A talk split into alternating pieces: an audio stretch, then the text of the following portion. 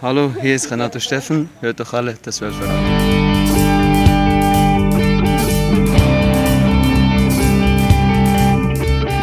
Wölferadio, der VfL-Podcast mit Lenny Nero. Dort! 3-1! Schöner kann man das nicht spielen. Still Grakpi, trying Knox in the complete defense. Brilliant Ja, hallo liebe Freunde des VfL Wolfsburg, herzlich willkommen zur aktuellen Ausgabe des Wölfe-Radio in einer pickepackevollen Woche. Sieg in der Liga, Sieg im Pokal, wenn auch glücklich, werden wir natürlich hier auch drüber sprechen, aber auch Ende der Transferperiode. Wie ist der VfL aufgestellt für den Rest der Saison? Das haben wir hier mal analysiert im Wölfe-Radio. Und wir sprechen natürlich auch über das kommende Spiel beim FC Augsburg. Und da werden wir mal schauen, ob der VfL die schöne Serie fortsetzen kann. Das war wichtig. Ja, gestern Abend der Sieg im DFB-Pokal gegen Schalke 04.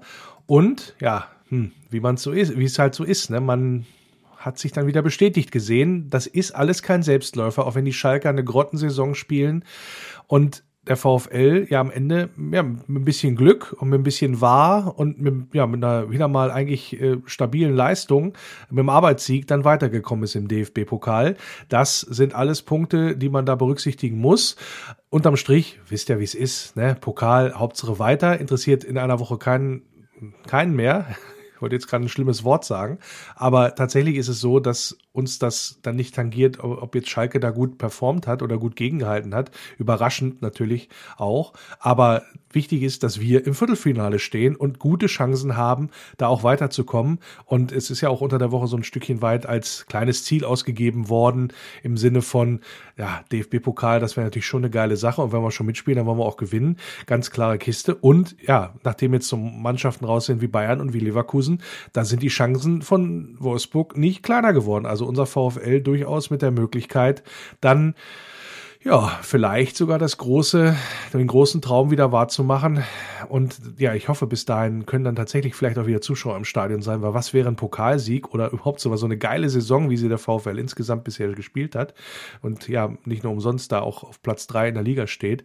Was wäre das schade, wenn das ohne Zuschauer stattfinden würde? Aber gut, da stecken wir alle logischerweise nicht drin. Deswegen schauen wir nochmal auf das Spiel gegen Schalke. Ja, Spieler des Spiels, müssen wir glaube ich nicht lange drum rumreden. Kuhn Castells der Junge ist Gold wert und er kommt mir in der Betrachtungsweise, insbesondere auch in der medialen Betrachtungsweise, häufig sehr, sehr kurz. Für mich spielt er seit drei Jahren überragend, ist jede Saison ja, wahrscheinlich bester Mann im Schnitt in seiner Mannschaft und das wird wenig gewürdigt, finde ich. Also außerhalb von Wolfsburg. Ich glaube, wir wissen schon, was wir an Kuhn haben insgesamt. Aber normalerweise, ich, ich sag mal, ich sag's jetzt mal anders so, würde er bei einem anderen Verein spielen als im VfL Wolfsburg, der medial etwas mehr im Fokus stünde, dann würden wir hier jede Woche von ja, Glanz und Gloria und ja, fan fantastischen Leistungen und so weiter, dann sprechen Weltklasse etc. Also für mich spielt Kuhn in einer eigenen Liga zusammen mit Manuel Neuer vielleicht noch. Das ist sozusagen ja auch dann obligatorisch.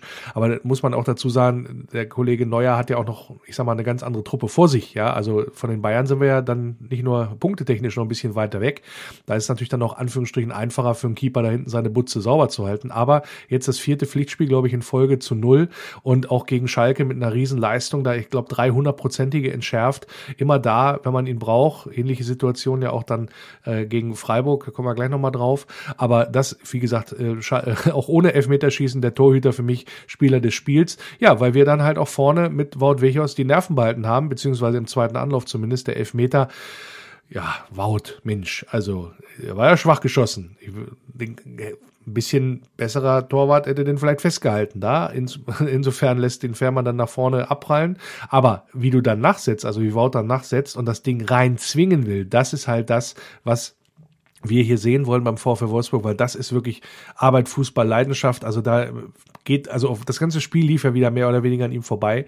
Aber in dem Punkt, da ist er da und dann haut er sich rein und dann will er den Erfolg und dann will er es erzwingen und das ist unwahrscheinlich wertvoll, letztendlich glaube ich auch für den ganzen Verein. Ja, die Schalker äh, haben sich teuer verkauft, äh, sieht man auch allein schon an der Zweikampfquote, 54 Prozent hat man da an den Tag gelegt. Aber der VfL Wolfsburg insgesamt in einer reifen Spielanlage finde ich auch deutlich mehr Torschüsse, das hat man auch gesehen, ist jetzt also kein unverdienter Sieg gewesen in, in, in, in Summe. 17 zu 6, da deutlich mehr getan, 80 Prozent ja, Passquote gehabt, was ja ich auch immer fordere. Also die 8 muss stehen, in Anführungsstrichen, vor, vor der Null mindestens. Und da ja, hat man so ein bisschen eine gewisse Passsicherheit dann auch gehabt, obwohl ich eben auch den Eindruck hatte, so zwischendurch, oh, da geht's aber deutlich hin und her. Also man hätte sich ein bisschen einfacher machen können von Seiten der Wolfsburger im, im Vergleich zu den Schalkern. Aber wie gesagt, so ein Spiel musste auch erstmal dann angehen, musste auch erstmal annehmen, Gegner unangenehm, hat nichts zu verlieren, so sind sie auch aufgetreten. Ja, und am Ende dann aber, glaube ich, trotzdem eine vernünftige Leistung, die dann halt auch den den VfL weitergebracht hat in die nächste Runde. Auch wenn natürlich, ich sag's ganz ehrlich, das Foul von Willi, ja, also ja, im Mittelfeld wird sowas gepfiffen. Für einen Elfmeter ist mir sowas auch immer ein Stückchen vielleicht zu wenig. Also ich hätte mich andersrum sehr aufgeregt, glaube ich. Auf der anderen Seite, ja, ist es ein Kontakt da, muss man vielleicht auch nicht so hingehen. Äh, ja, also ich, ich verbuch's mal unter glückliche Entscheidungen. VfL jetzt in letzter Zeit sehr, sehr häufig vom VAR profitiert. In dem Sinne dann nehmen wir das natürlich gerne an und mit und so weiter. Und am besten wäre es natürlich, wenn wir dann hier irgendwie dann noch ein zweites oder drittes nachgelegt hätten. So haben wir denn die Schalker sehr, sehr lange bis zum Schluss im Spiel gehalten und die haben halt dann vorne nicht die Qualität, um dann tatsächlich auch die Tore zu machen, weil sonst hätte es vielleicht noch ein bisschen bitterer kommen können.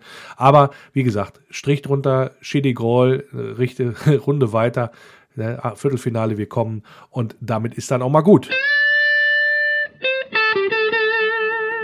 Auf dem Weg nach Europa. Gerhard Zusammenspiel mit Baku jetzt, kombinieren sich die Wölfe durch die Mitte. Da ist Renato Steffen, schickt da Wout Wegos, ja schon im 16er, geht durch. Ja, da ist er drin! Was ist das stark wow, gemacht von Wout Wegos! 2 zu 0 für den VfW Wolfsburg. Und hier dürfte gar nichts, gar nichts in Frage gestellt werden. Tolles Zuspiel da auf Wout Wegos. Und mit was für einer Ruhe, mit was für einer ja, Eleganz fast er den Ball mit dem Außenriss, so hat es den Anschein gemacht, in die lange Ecke rechts unten reinschippt und dann erzielt. Hier das 2 zu 0 für den VfL Wolfsburg. Ja, Roy, das ist doch eine geile Kiste. Also geil gespielt, kann man ja, nicht anders sagen. Man sieht ja auch jetzt, äh, wenn, wenn sich zwei gut verstehen, ja, die, äh, der eine weiß den Lauf von anderen, dann spielt man den Ball in die, in die Tiefe rein.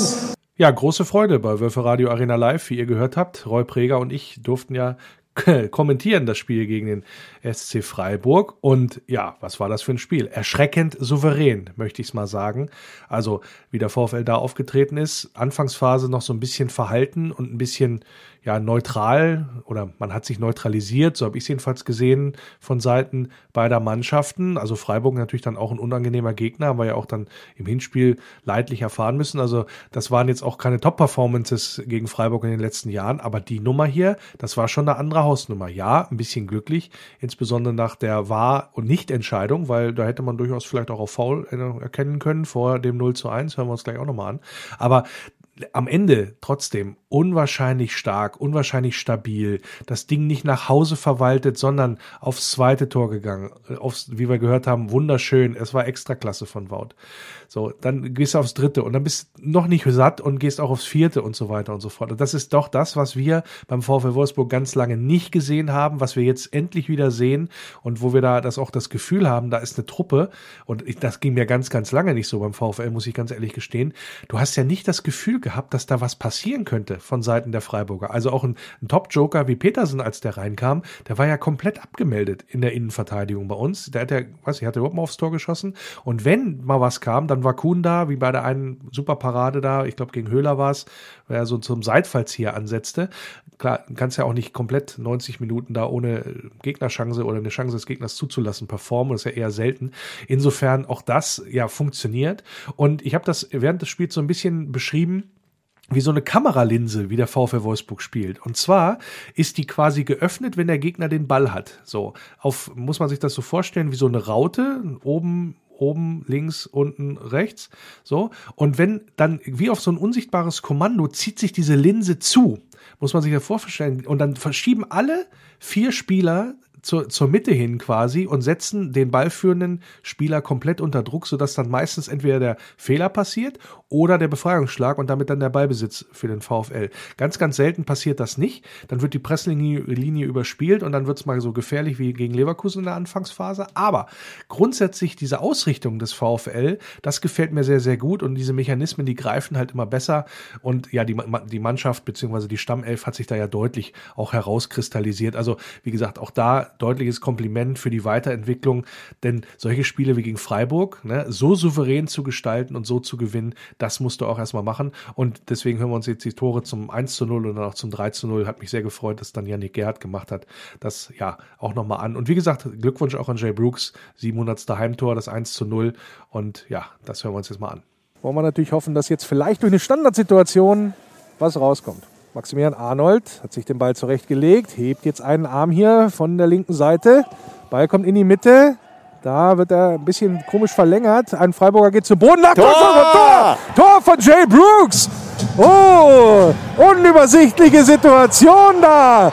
Da geht der Ball ein bisschen hin und her im Freiburger Strafraum. Ein Freiburger bleibt liegen und ich habe eigentlich nur auf den Pfiff des Schiedsrichters gewartet aber Brooks ist da und kriegt den Ball vor die Füße, fackelt nicht lang, haut drauf, flach, rechts ins untere Eck. Oh, jetzt, oh, was ist das denn? Fehler, Fehler von äh, den Freiburgern und Riedle Barco holt sich die Kugel und in der Mitte ist Yannick Gerhard. Da ist doch ein Tor von Yannick. Das, das, das gibt's ja gar nicht. Was war das denn für eine kuriose Entstehung? Auf einmal ist Riedle Baku völlig frei im Freiburger 16er. Wie kam denn die Kugel dahin, bitteschön? Und dann geht er, spielt er ihn überlegt quer am 5-Meter-Raum und da ist Yannick Gerhard und belohnt sich das, was Roy gesagt hat und wird jetzt geherzt von allen Mitspielern und macht hier das 3 zu 0. Ja, entscheidend natürlich vor dem Tor der Einsatz von Bartosz Białek, der da dem Freiburger Befreiungsschlag blockt. Dann ein bisschen natürlich glücklich, dass der bei Riedl auf der ganz anderen Seite landet. Aber Bartosz geht hin beim Stand von 2 zu 0. Also es wird nicht nach hinten verteidigt, sondern es wird nach vorne verteidigt und man geht nach wie vor drauf. Und dieses, das ist so in der DNA der Truppe, glaube ich, drin jetzt mittlerweile, hat Oliver Glasner den gut eingeimpft, dass es eben nicht darum geht, hinten tief zu stehen, und, sondern quasi hochzuschieben. Und da, das macht die Mannschaft immer besser. Also auch tatsächlich bei so einem offensiven Spielstand oder so einem vorteilhaften Spielstand wie 2 zu 0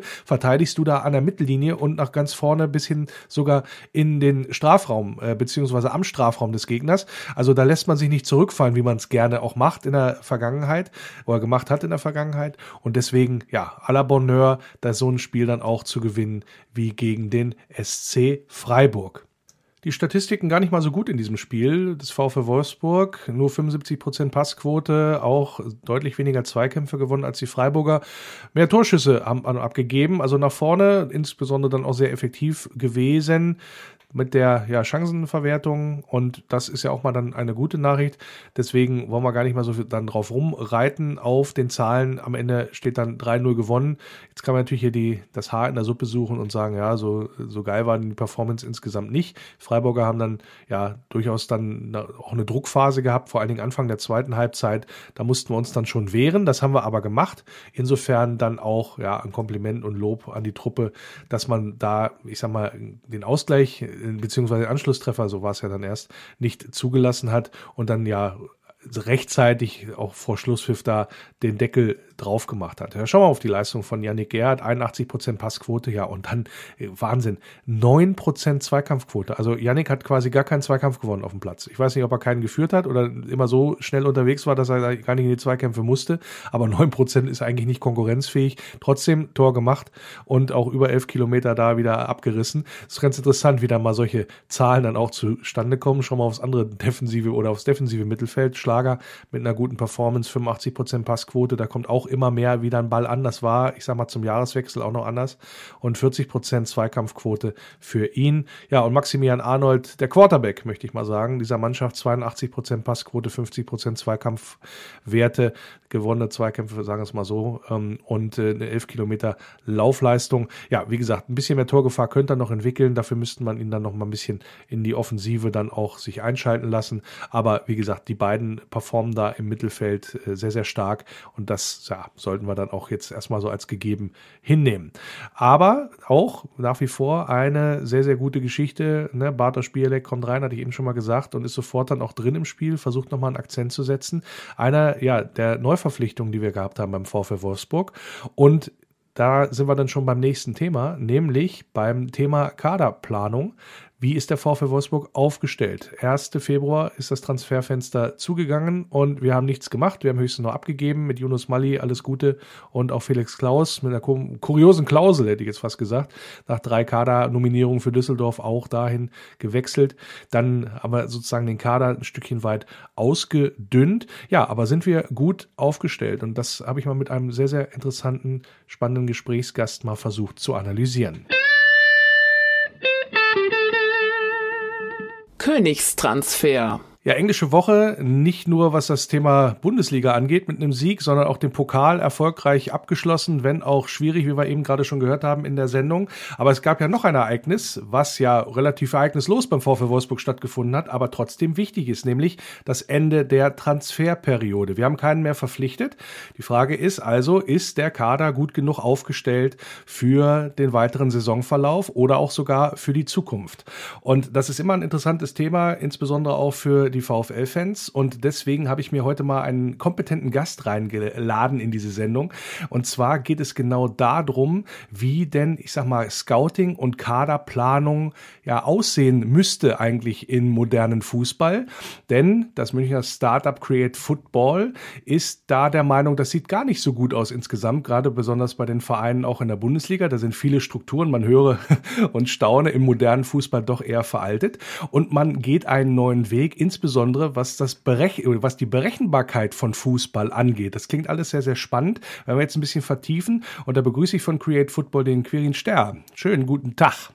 Ja, freut mich, dass ich da sein darf. Äh, freut mich, dass du dir nach dem spannenden Pokalspiel von euch gegen Schalke dir die Zeit nimmst, mit mir mal ein bisschen über Daten zu philosophieren. Ähm, ich hoffe, ich kann euren Hörern, deinen Hörern hier ein paar neue Insights liefern, was so möglich ist mit Daten im Fußball und denke, da ist für jeden ein bisschen was dabei. Genau, und äh, erstmal danke natürlich für die Glückwünsche. Wenn du in München sitzt, bist du Bayern-Fan und rausgeflogen schon? Oder nee, ich bin, tatsächlich, ich, ich, bin tatsächlich kein Bayern-Fan, ich bin äh, Haching-Fan. Ach ähm, du meine Güte, ja. Ja, es sieht auch nicht so wahnsinnig gut aus, aber ja, sprechen wir besser nicht drüber. Okay, alles, alles klar. Aber es ist ja schön, dass man mal einen Hachinger äh, dann auch mal kennenlernt, sozusagen.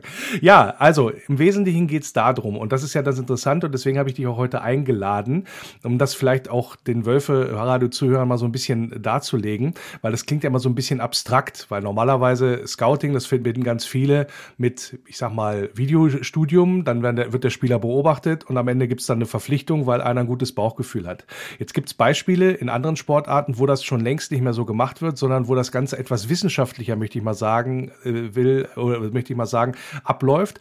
Ähm, ein bisschen auch mathematischer, dass man das berechnen kann. Ich äh, erinnere da an den Film Moneyball, wer ihn gesehen hat, zum Thema Baseball, wo es dann darum ging, tatsächlich tatsächlich Spieler anhand ihrer Leistungen so einzuschätzen und dann auch am Ende natürlich zu verpflichten, die dann einen Mehrwert für das Team und den Verein bieten. Quirin, ist das so ein Ansatz, wo man sich das ungefähr vorstellen kann, wie ihr auch agiert? Genau, ist einer der vielen Ansätze, den es eben gibt, was Daten angeht. Du schaust eben ein bisschen über den Tellerrand hinaus, schaust zum einen mal in Ligen, in denen vielleicht nicht alle Vereine scouten. Das ist mal Punkt eins. Hier kannst du mit Daten ganz eine schöne Abdeckung erreichen indem du eben nicht nur irgendwie auf Videos zurückgreifen musst aus Ligen, ja, die du vielleicht eh nicht auf dem Schirm hast, dann schaust du da natürlich auch kein Video. Aber dir mal einen Datensatz zu ziehen von einer Liga, wie beispielsweise der polnischen, in der ihr ja auch immer mal wieder aktiv seid, ähm, oder auch der kroatischen, was auch immer, du kannst ja alle Ligen mit Daten abdecken. Ähm, und dann bist du natürlich viel schneller mal dabei, dir auch mit, mit ein paar Parametern, die du dir zurechtlegst, ein paar KPIs, da sind wir schon beim ersten äh, spannenden Begriff bei diesen sogenannten Key Performance Indicators, also diese Begriffe oder diese, diese Stats, die wirklich aussagen, okay, wie gut ist der Spieler auf dieser Position. Damit kannst du natürlich recht schnell und recht einfach aus, auch wenn du dich ein bisschen damit auskennst, in den Tools, die du zur Verfügung hast, Spieler in unbekannten Märkten auch entdecken. Und, und das ist, das ist ein Punkt, den viele Vereine heutzutage noch vernachlässigen.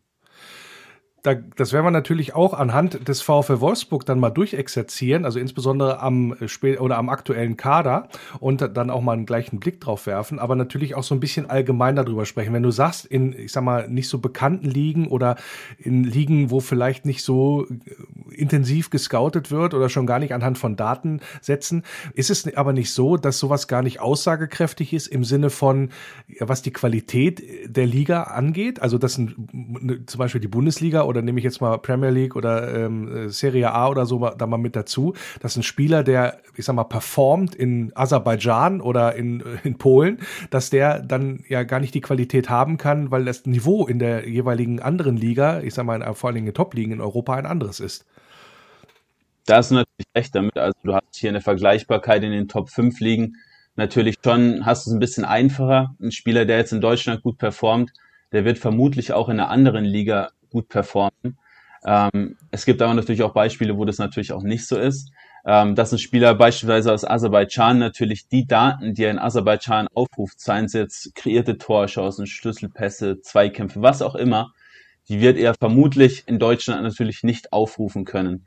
Deshalb muss man da natürlich eine, ein bisschen spielen mit den Daten. Da gibt's auch wenige, wenige Ansatzpunkte bisher, wie man sowas wirklich klar darstellen kann. Es gibt Ansätze, die wir auch immer wieder verfolgen, dass du viele Transfers eben so ein bisschen berechnest, schaust, okay, aus der Liga, aus Polen beispielsweise, sind in den letzten drei Jahren die und die Spieler nach Deutschland gewechselt. Wie haben sich die Daten verändert? Und daraus kannst du wieder einen Durchschnitt ziehen und in etwa berechnen, okay, die Daten werden in Deutschland vermutlich so und so aussehen. Weil es geht ja auch nicht nur darum, ich sag mal jetzt nur neue Talente zu entdecken, also sprich aus einer unbekannten in eine bekannte Liga zu holen, auch für deinen, für deinen Verein dann zu rekrutieren, sondern auch, ich sag mal, bekannte Spieler zu schauen, ob die zu deinem Verein und auch zu deinem Spielstil dann letztendlich passen, wenn ich das richtig verstanden habe. Genau, du kannst es im Prinzip vom Topstar bis zum jungen Talent. Es gibt ja sogar Daten für die U17 Bundesliga beispielsweise und natürlich auch in anderen ähm, Ländern, die unterklassigen Ligen und auch die Juniorenligen, die man da abdecken kann. Ähm, und da einfach zu schauen, okay, der Topspieler, auch bei ihm kann ich natürlich schauen, passen die Daten in mein Team. Und da geht es nicht nur darum, kann er auch bei mir gute Daten abrufen, sondern auch darum, brauche ich diese Daten überhaupt bei mir? Mal angenommen, du hast einen Kader, in dem fünf bis zehn Spieler schon wirklich viele Chancen kreieren, brauche ich dann noch einen sechsten, siebten Spieler, der viele Chancen kreiert, oder brauche ich vielleicht lieber jemanden, der auch viele Zweikämpfe gewinnt? Ähm, und das sind Punkte, die, die du ganz klar im Kopf haben musst, eben bei deiner Kaderanalyse. Einen Kader nicht nur mit Top-Werten aus einer Kategorie oder aus einem Spielstil zusammenzustellen, sondern eben eine gesunde Mischung zu finden.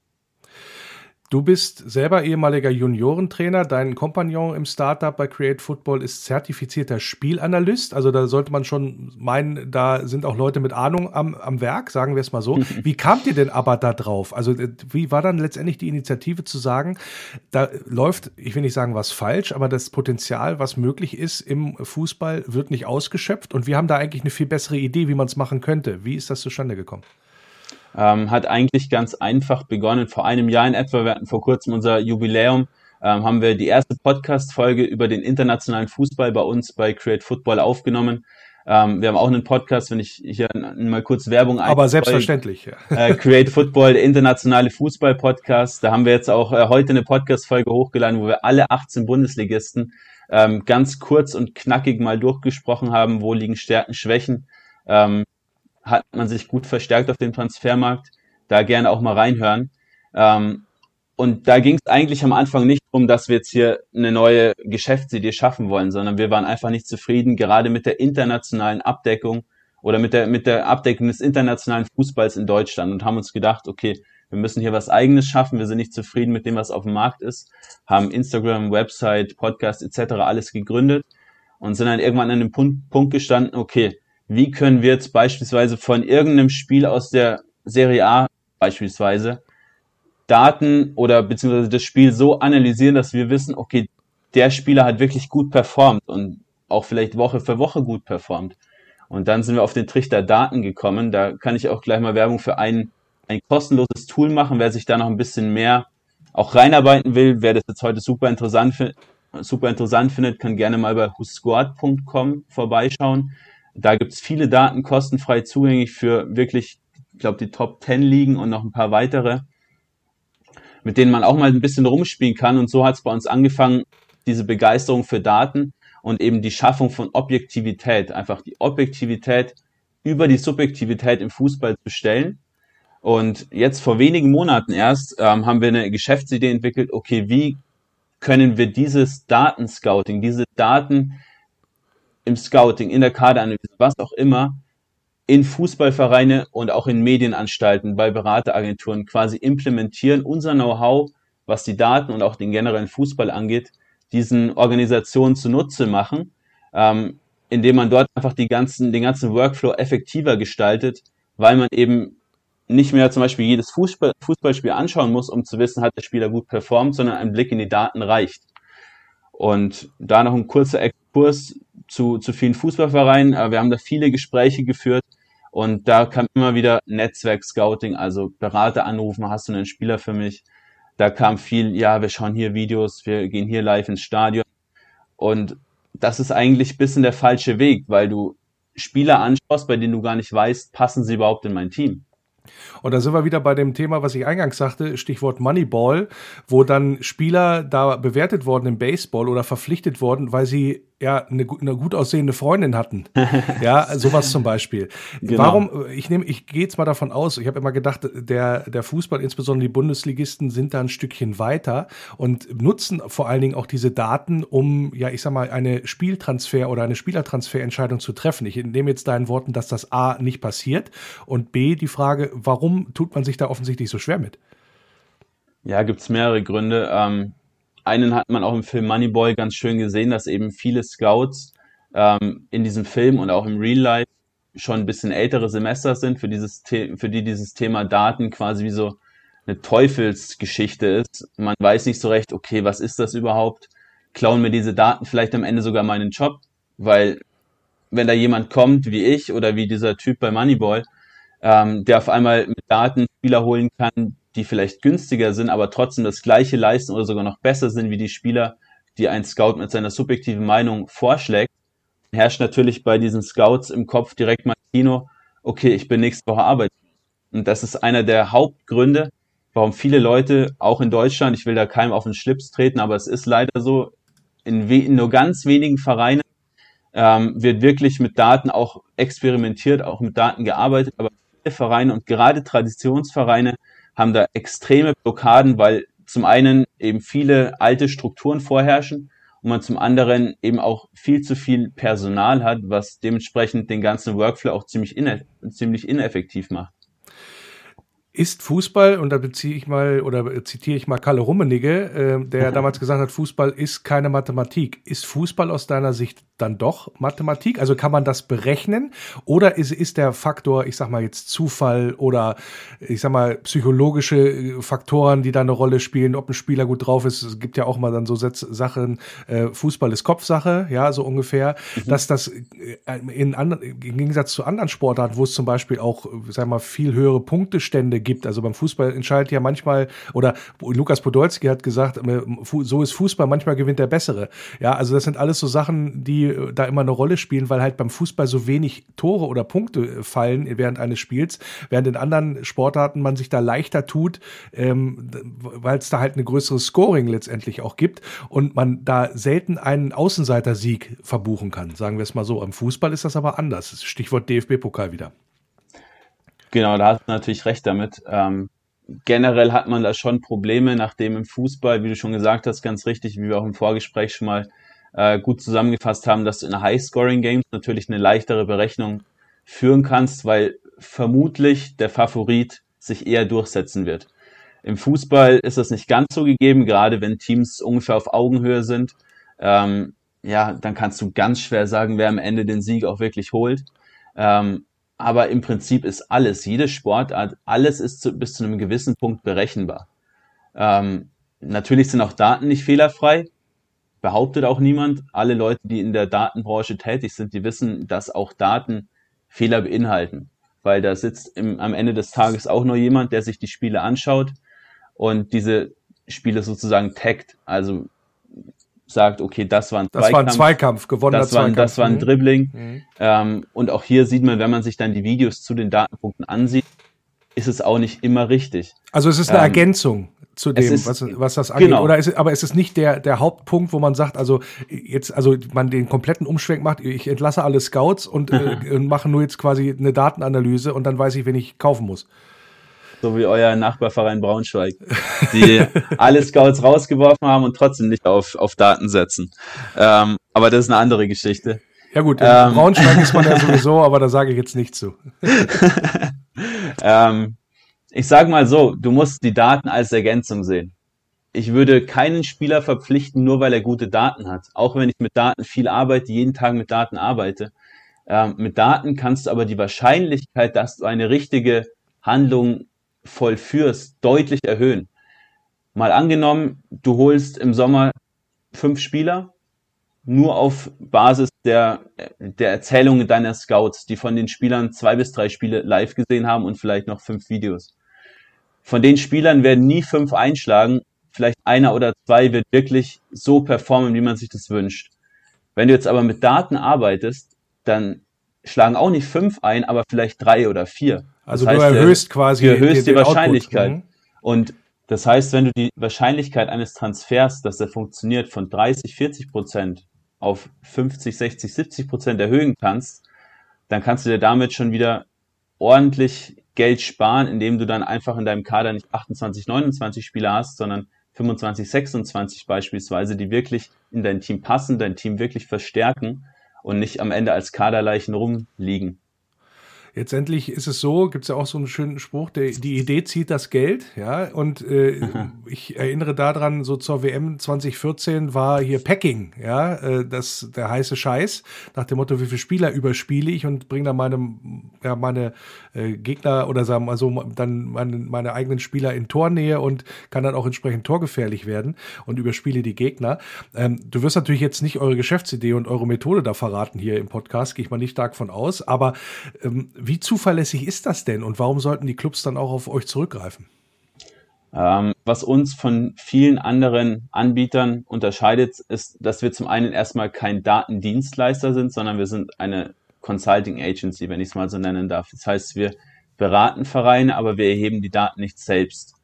Ähm, dazu kommt, dass viele Anbieter, viele Konkurrenten, die wir haben, auch wenn es da wirklich wenige gibt, weil der Markt eben noch überhaupt nicht übersättigt ist, ähm, mit, so, mit sogenannten, ja, wie sagt man, Indizes arbeiten. Das heißt, es wird aus verschiedenen Aspekten werden Punkte zusammengeworfen, die werden dann verschieden gewichtet und daraus wird dann sozusagen ein Performance Score entwickelt, der sagt dann Spieler A ist besser als Spieler B. Wir arbeiten anders, wir arbeiten mit Rohdaten. Das heißt, ähm, es gibt bei uns zum Beispiel eine Kaderanalyse, es gibt bei uns eine Spielersuche, die Vereine ähm, bei uns durchführen lassen können. Und hier gehen wir ganz klar nach Rohdaten. Das heißt, wir suchen uns wirklich die Daten zusammen, die wir brauchen, um zum Beispiel den Spielertyp des Targetmans ähm, finden. Targetman, Typ, typ äh, Wout Weghorst, definiert sich zum Beispiel vor allem über Offensiv-Zweikämpfe, über Kopfballduelle. Das sind so die zwei wichtigsten Key Performance Indicators, also die Schlüsselfaktoren, warum dieser Spielertyp ein Targetman ist. Und dann geht es darum, okay, was ist wirklich ein guter Wert bei gewonnenen Kopfballduellen für einen Stürmer? Dann hast du beispielsweise vier gewonnene Kopfballduelle für einen Stürmer pro 90 Minuten, sind wirklich ein guter Wert. Und dann gehst du eben weiter, okay, er hat noch die und die weiteren Faktoren. Er, er ist ein guter Spieler, er passt ins Team, Wout Weghorst zum Beispiel, Spiel ist auf ihn zugeschnitten. Seine Stärken werden genauso genutzt, wie man sie nutzen müsste, um ihn sich wirklich so zurechtzulegen und damit er die Tore macht, die er auch machen soll. Das heißt, hier müsstest du eigentlich nicht nachbessern. Ähm, anders ist es beispielsweise bei offensiven Mittelfeldspielern, wo wir später auch noch äh, dazu kommen beim VfL. Da sieht man zum Beispiel, okay, da werden wenige Torchancen kreiert was kann man hier vielleicht tun? Man braucht vielleicht einen, weiteren Flügelspieler, man braucht vielleicht einen offensiven Mittelfeldspieler, einen Advanced Playmaker, der mehr Torchancen generiert, weil man hier Probleme im Team hat. Und auch hier geht man dann wieder danach, Advanced Playmaker, also Spielgestalter. Hier sind, wie gesagt, so die kreierten Chancen beispielsweise extrem wichtig. Und wie zuverlässig ist das? Ich frage das nochmal deswegen, weil ja, darum geht es ja. Also, wo, wo, bei, sag, sag mir mal ein Beispiel, wo ihr ich sag mal, so richtig gelegen hat, dass es einem Verein weitergeholfen hat. Also ich glaubte jetzt mal einfach auch in die Richtung, dass ihr das auch so genauso analysiert habt. Also wenn du mal sagst, bei der Nummer, das hatte man so vielleicht gar nicht auf dem Zettel, aber wir haben das so analysiert und wussten, dass der Spieler entsprechend performt. Ähm, also da kann ich jetzt natürlich kein Beispiel einer unserer Kunden nennen, weil da. Okay, auch die, das verstehe ich. Ich kann es ja mal versuchen. Aber was, was natürlich ganz interessant ist bei uns auf Instagram unter createfootball-com, wo ihr auch gerne mal vorbeischauen könnt, ähm, haben wir zum Beispiel zu Saisonbeginn die Ones to Watch aus der Ligue A ähm, betrachtet. Also die, die zehn Spieler, die nach den ersten Spieltagen wirklich schon Top-Performances hatten, und die man aber überhaupt nicht auf dem Radar hatte. Spieler, die auch bei kleineren Vereinen oft gespielt haben und die man sich wirklich genauer mal zu Gemüte führen sollte, weil sie wirklich starke Leistungen zeigen, Woche für Woche und bei denen man sicher sein kann, dass sie in den nächsten zwei, drei Jahren wirkliche, vielleicht sogar Weltklasse-Spieler sind. Ein gutes Beispiel hierfür ist Ben Botmann, vor der Saison von Ajax Amsterdam gekommen, hat da überhaupt keine Rolle gespielt, war zuvor nach Herrenwehen verliehen wir haben gesagt, okay, Sven Bottmann ist für uns einer der zehn Ones to Watch. Die ersten paar Spieltage direkt wahnsinnig gute Werte im Kopfballduell, wahnsinnig gute Defensiv-Zweikämpfe. Im Winter wäre fast nach Liverpool gewechselt. Ähm, anderes Beispiel, den ich auch später noch hier rausgesucht habe als mögliche Verstärkung für den VfL. Ähm, Romain Fèvre von Stade Brest, Mittelfeldteam in der Liga A, hat niemand wirklich auf dem Schirm. Ähm, kam vor der Saison vom, von der zweiten Mannschaft von AS Monaco ähm, Viertligist, hat da ganz gut performt, aber hatte auch keiner wirklich auf dem Schirm. Nach zwei, drei Spieltagen haben wir festgestellt, okay, Favre, wahnsinnig guter Spieler, kommt jetzt mittlerweile auf zwölf Expected Assists. Das heißt, er müsste eigentlich zwölf Vorlagen haben, wenn die Chancenverwertung seiner Mitspieler besser wäre, kommt aber nur auf vier. Und das sind zwei Beispiele, da gibt's noch wahnsinnig viele mehr, die ich jetzt noch nennen könnte äh, bei denen man jetzt schon sieht, okay, wir liegen wirklich richtig mit den Analysen, die wir machen. Aber natürlich auch hier wieder, auch wir sind nicht fehlerfrei. Es gibt auch Spieler, bei denen wir gesagt haben, okay, die sollten besser performen, tun es aber immer noch. Auch hier wieder, die Wahrscheinlichkeit ist halt immer der, der Faktor, den man in Betracht ziehen muss. Dann machen wir uns doch mal Anführungsstrichen den Spaß und äh, gehen mal den VfL Wolfsburg Kader durch, der momentan zur Verfügung steht. Im, vom Tor über Abwehr, Mittelfeld und Sturm und schauen, wie der VfL ausgerichtet ist, beziehungsweise letztendlich aufgestellt ist ja im wahrsten Sinne des Wortes. Mhm. Äh, einmal kurz zur Rahmenbedingung. Sagen wir mal so, der VfL Wolfsburg möchte ins internationale Geschäft, also quasi Top äh, 6 der Liga und ähm, möchte sozusagen jetzt im DFB-Pokal möglichst weit kommen. Viertelfinale ist jetzt erreicht, aber man hat ja auch den Sieg im DFB-Pokal so als kleines Ziel mit ausgegeben. Hinzu kommt die Spielweise, die Oliver Glasner ja, ja fordert von seiner Mannschaft, eine stabile Defensive und dafür, ja, ich sag mal, mit einem starken Pressing vorne relativ früh den Ball gewinnen, den vertikalen Pass, um dann die entsprechende Torgefahr dann zu erzielen und im ja, besten Fall im letzten Drittel schon dann äh, den Gegner so zu attackieren, dass er den Fehler macht und dann man zum Torerfolg kommt. Das sind sozusagen die Rahmenbedingungen Rahmenbedingungen. Und jetzt würde ich mal sagen, fangen wir mal an hinten. Der VfL Wolfsburg im Kader, hinten im Tor. Kuhn Castells, Lino Kasten und Pavaro Perwan. Auch äh, Niklas Klinger ist, also wir haben ja vier Torhüter gelistet in dem Sinne. Aber äh, normalerweise Castells, Kasten und Perwan ist die Torhüterposition beim VfL Wolfsburg. Wie äh, beurteilst du das? Genau, also ich habe mich vor allem jetzt natürlich auf die Spieler bezogen, die in der Saison auch schon ordentlich gespielt haben, ist immer schwierig, gerade bei Spielern, die jetzt eine Weile auch nicht gespielt haben, da zu sagen, okay, der ist gut, weil es schon mindestens auch mal zehn Spiele braucht, um da wirklich auch eine, eine gute Tendenz zu sagen, okay, wie sind die Werte wirklich?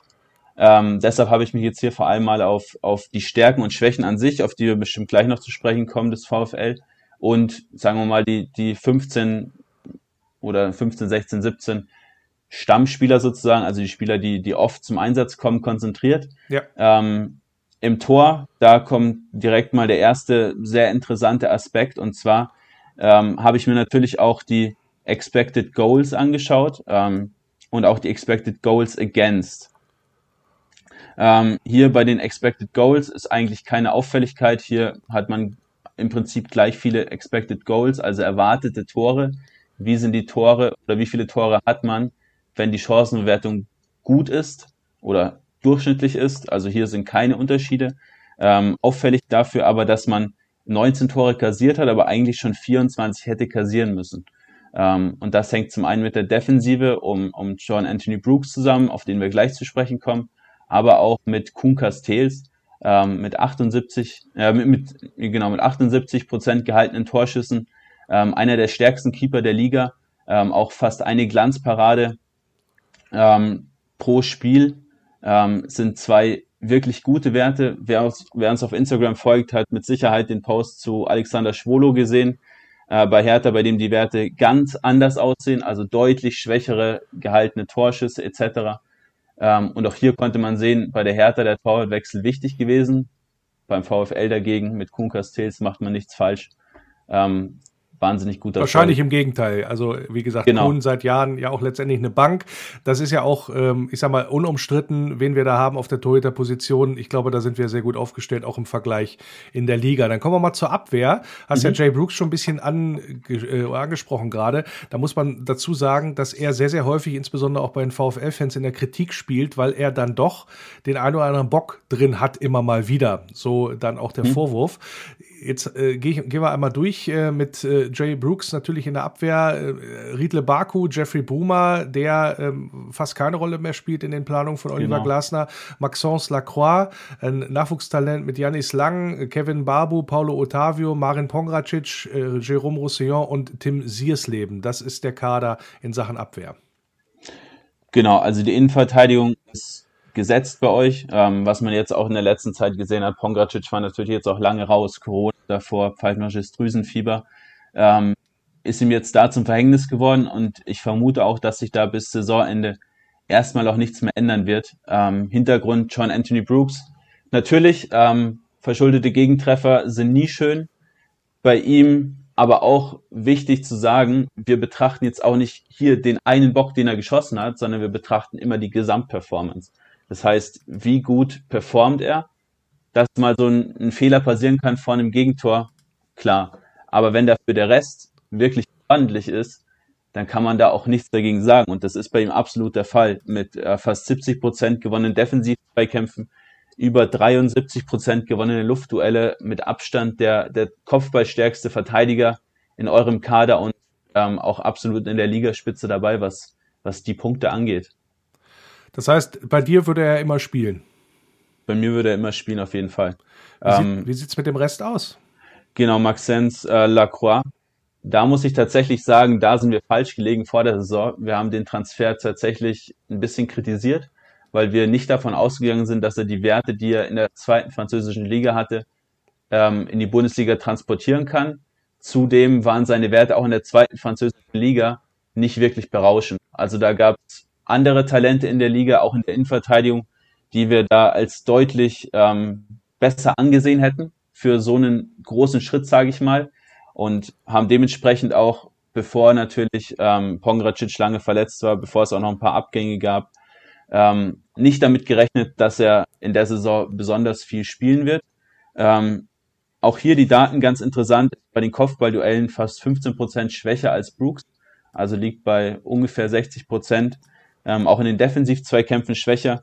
Aber was man sagen muss, was beide Innenverteidiger, also sowohl Brooks als auch äh, Lacroix, ja, vereint sozusagen, sind extrem viele Balleroberungen und vor allem extrem viele Interceptions, also abgefangene Bälle, das viel eben auch mit einem guten Stellungsspiel geregelt wird.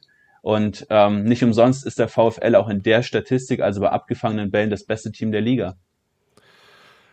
Gut, Innenverteidigung sozusagen gesetzt. Was fehlt denn Marin Pongracic noch? Also jetzt mal die Verletzungen und äh, Krankheiten letztendlich mal ausgenommen. Oder ist er eigentlich, äh, wenn, wenn man das jetzt mal weglässt, ist er eigentlich oder wäre er der gesetzte Innenverteidiger, wenn man das so möchte? Ist bei ihm natürlich jetzt auch wieder schwer zu sagen, hat er erst fünfmal gespielt in der, in der Bundesliga in der Saison. Ähm, aber hier ist schon auffällig, dass er deutlich zweikampfstärker ist als Lacroix ähm, und auch in der Luft nochmal eine ganze Ecke besser.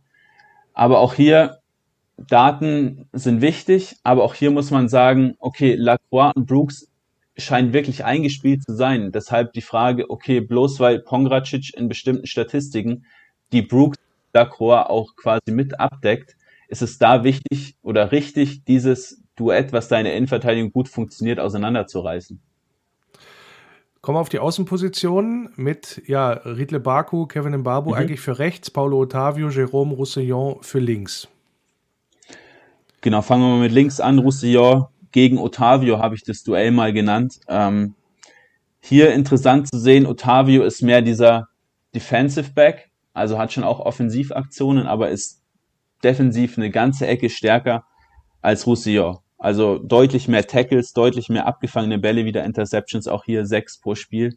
Ähm, auch Zweikampfstärker. Roussillon hingegen mehr kreierte Chancen, mehr Schlüsselpässe, also Torschussvorlagen in der Offensive. Ähm, und hier ist ganz klar zu erkennen, nachdem beide auf ihre Einsätze kommen, wird es zum einen natürlich verletzungsbedingt, aber zum anderen auch gegnertechnisch ähm, immer wieder so aufgestellt, wie man dem Gegner am besten wehtun kann auf der Seite. Dazu haben wir dann noch die angesprochenen Talente und die Spieler, die so ein bisschen hinten dran sind. Das würde ich jetzt an dieser Stelle mal ja äh, hinten runterfallen lassen, so ein genau. Stück weit. Aber natürlich die Frage in der Abwehr, der VfL gut aufgestellt oder was fehlt?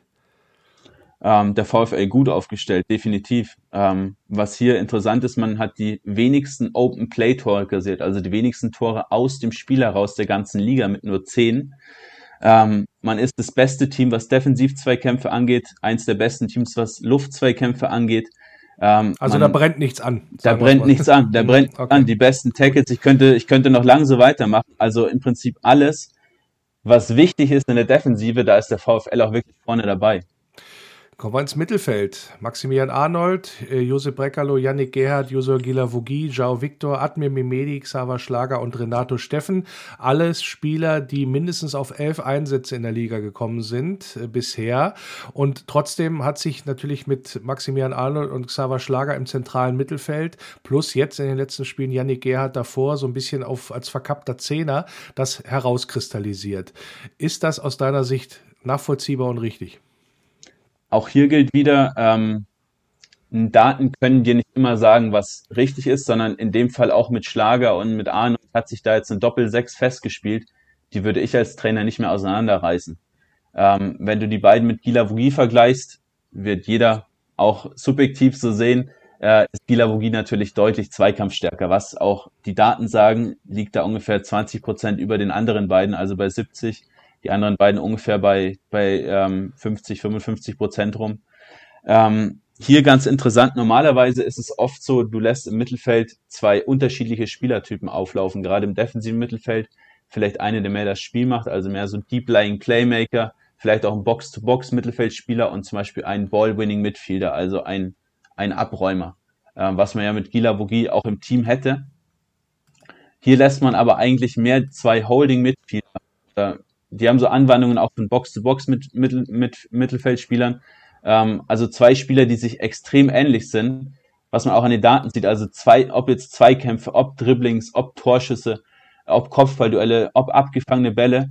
Arnold und Schlager sind fast gleich. Arnold ist in ein paar Statistiken vor Schlager, ähm, aber sind beide recht ähnlich. Zwillinge. Was mich, genau, was mich eigentlich überrascht, weil normalerweise geht sowas oft nach hinten los